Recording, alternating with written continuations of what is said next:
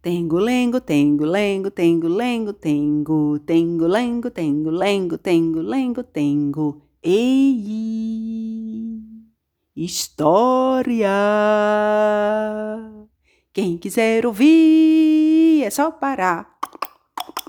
Depois do plim, vai começar. Tengo, lengo, tengo, lengo, tengo, lengo, tengo, tengo, lengo, tengo, lengo, tengo, lengo, tengo. Na semana passada, nós acompanhamos uma história que envolvia duas lagartixas brigonas por conta de uma mosca morta, um cachorro que estava fazendo guarda na, no vilarejo lá que o seu dono tinha ido visitar uma outra comunidade distante, participar de um velório de um senhor sábio e tinha deixado o cão como o guarda ali daquela situação, que ficasse atento a tudo o que acontecesse. E aquele cão não poderia sair do local que ele estava posto do lado de fora das casas. Ele não poderia entrar de forma nenhuma na casa, nenhuma das casas. E a mãe uma matriarca desse vilarejo, estava com a saúde bem fraquinha. E acontece que o cão viu duas lagartixas brigando e começou a pedir ajuda para para quem vocês lembram? Eram os animais. Um que faz có, có, có, có, logo quando o sol nasce. Pediu ajuda ao galo, depois pediu ajuda a ao bode, o velho bode com sua barbicha. Depois pediu ajuda ao, hum, ao boi e depois pediu ajuda ao cavalo. Nenhum dos quatro, nenhum dos quatro, nem o galo, nem o bode, nem o boi e nem o cavalo se dispuseram a ir conversar com as lagartixas que estavam brigando. E o que aconteceu? As lagartixas despregaram do teto, caíram em cima da lamparina. O pavio aceso da lamparina bateu no mosquiteiro que cobria a velha mãe que dormia na cama. Esse mosquiteiro pegou fogo que se alastrou pela cama e queimou a velha mãe de forma muito, muito séria. Para salvar a mãe, as pessoas do vilarejo chamaram quem? O curandeiro. E o curandeiro, quando examina a doente, acena com a cabeça. Temos que cobrir as queimaduras com sangue de frango, disse. Encontre um, Vou sacrificá-lo e pronunciar sobre ele as palavras do ritual. Em seguida, faça um caldo com seus restos e tente fazer a doente beber.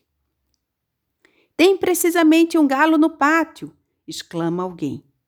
Precipitam, dão caça ao galo, que corre em todas as direções, batendo asas e grasnando de protesto. Perda de tempo. Logo um homem o agarra, pega-o pelas patas e leva-o para fora para ser sacrificado. Quando passa diante do cachorro, pendurado pelas patas e com a cabeça balançando, com a voz bem rouca de tanto gritar o galo gêmeo. Ah, cachorro, se pelo menos eu tivesse me ocupado daquela querela de lagartixas, eis que hoje vou deixar minha vida em troca. Pois é, disse o cachorro. Eu bem que te disse que não existe pequena querela. Se você tivesse me escutado, não estaria nesse ponto agora? Após o sacrifício do galo, cobrem as queimaduras da doente com sangue recolhido e então preparam um bom caldo de frango. Alguém vai jogar os ossos ao cachorro. Pobre galo, diz esse. Se você tivesse aceitado usar sua autoridade para parar essa briga, não me dariam hoje teus ossos como refeição. Mas, antes mesmo de ter podido engolir um gole de caldo, a velha mãe, muito gravemente atingida, dá seu último suspiro. Enquanto todos se lamentam na casa, um homem vai buscar um cavalo puro sangue. O arreia e monta nele um moço habituado com corridas de cavalo. Ele lhe estende o chicote. Rápido! diz. Corra até o vilarejo onde se encontra o chefe de família. Anuncie o falecimento de sua mãe, traga-o imediatamente. Somente ele pode se ocupar do funeral. O moço, orgulhoso de montar um puro sangue, pula de um salto em seu lombo, dá uma chicotada e, soltando um grito, o faz partir como uma flecha. Durante horas, ele o faz galopar, galopar, galopar com tantos gritos, chicotadas, botinadas, pressionam tanto que o pobre cavalo, arfando, a espuma escorrendo das mandíbulas, chega ao vilarejo vizinho no fim da manhã, quando o sol se encontra exatamente bem acima dos seus crânios. O menino entrevê o chefe da família no meio dos homens reunidos e vai anunciar o drama. Atordoado, esse último tem apenas uma ideia em mente ir para casa sem perder um instante a fim de prestar à sua mãe os últimos favores que lhe deve. Sem se preocupar em procurar uma montaria mais fresca, salta no lombo do puro sangue ainda coberto de suor. Pega o menino na garupa e, com grandes chicotadas, lança por sua vez o cavalo no caminho do vilarejo pobre puro sangue, que se considerava nobre demais para se ocupar com uma querela de lagartixas. Nunca fora submetido a tal prova. Surrado, esporeado, com uma dupla carga no lombo, ei-lo forçado a refazer em grande galope a longa estrada que já tinha percorrido pela manhã com tanta dificuldade. Coberto de espuma, com os flancos sangrando, os olhos fora de órbita, aproximadamente no fim da tarde, chegam, enfim, diante do recinto familiar. O mestre e o menino saltam por terra e se juntam aos membros da família. Quanto ao pobre cavalo, com os pulmões em fogo, cuspindo uma espuma avermelhada, ele dá ainda alguns passos. Aí Coração no fim, ele se desmancha ao lado do cachorro. Como se diz na África, seu coração explodiu. Antes de expirar, ele encontra ainda força para dizer um último sopro. Ah, cachorro, se pelo menos eu tivesse escutado seu conselho. Não deixaria minha vida hoje por essa querela de lagartixas. Pois é, meu amigo, suspira o cachorro. Eis as tristes consequências de uma pequena querela. Entre mentes, o chefe de família, após se recolher junto ao corpo de sua mãe, ordena a escavação da tumba. Ora, segundo o costume do vilarejo, antes de enterrar um defunto, é necessário, primeiro, abrir ritualmente a tumba, nela derramando sangue de bode. A carne do animal serve em seguida para alimentar os visitantes que vierem apresentar suas condolências. Imediatamente, dois homens agarram o bode, que, sem desconfiar, descansava no pátio. Eles o puxam pelos corpos em direção ao local dos sacrifícios. Passando diante do cachorro, o bode baliu tristemente. Oh, cachorro! Como você tinha razão. Se pelo menos eu tivesse me ocupado dessa querela de lagartixas hoje, não me sacrificariam. Pois é, meu amigo, responde o cachorro. Se você se tivesse dado o trabalho de parar essa pequena querela, hoje você teria a vida salva.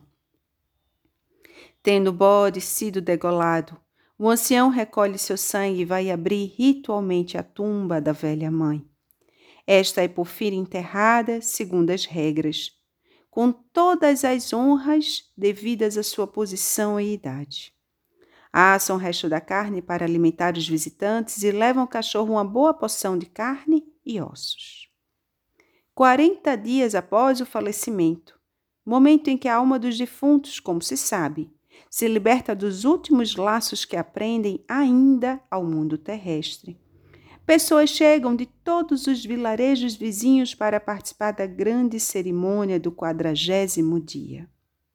Para alimentar toda essa gente, o chefe de família é obrigado a sacrificar o boi. Antes de morrer, diz ao cachorro: Ah, cachorro, se pelo menos eu tivesse aceitado me ocupar dessa querela de lagartixas.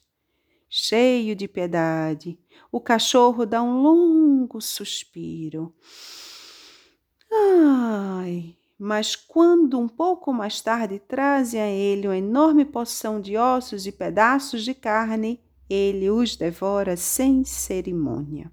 Assim, por causa da querela das duas lagartixinhas por uma mosca morta, pequena querela, da qual ninguém quis se ocupar, não apenas nossos orgulhosos amigos galo, bode, boi, cavalo deixaram a vida, mas resultou no incêndio e numa morte que deixou em luto toda a família. Somente o cachorro, fiel a seu dever, saiu ileso desse tormento e até encontrou nela uma recompensa inesperada. Essa é a parte final da querela das lagartixas de Amador Ampatibá. Eu sou Verônica Violeta, desejo a vocês um ótimo domingo, uma, um voto consciente, que a gente consiga mudar a situação desse país, consiga abrir, trazer para junto de nós a esperança de um país melhor, com menos desigualdades com mais justiça social, com mais empatia e com menos violência e ódio. Votem com consciência e até o próximo domingo, se Deus quiser. Tengo, lengo, tengo, lengo, tengo, lengo, tengo.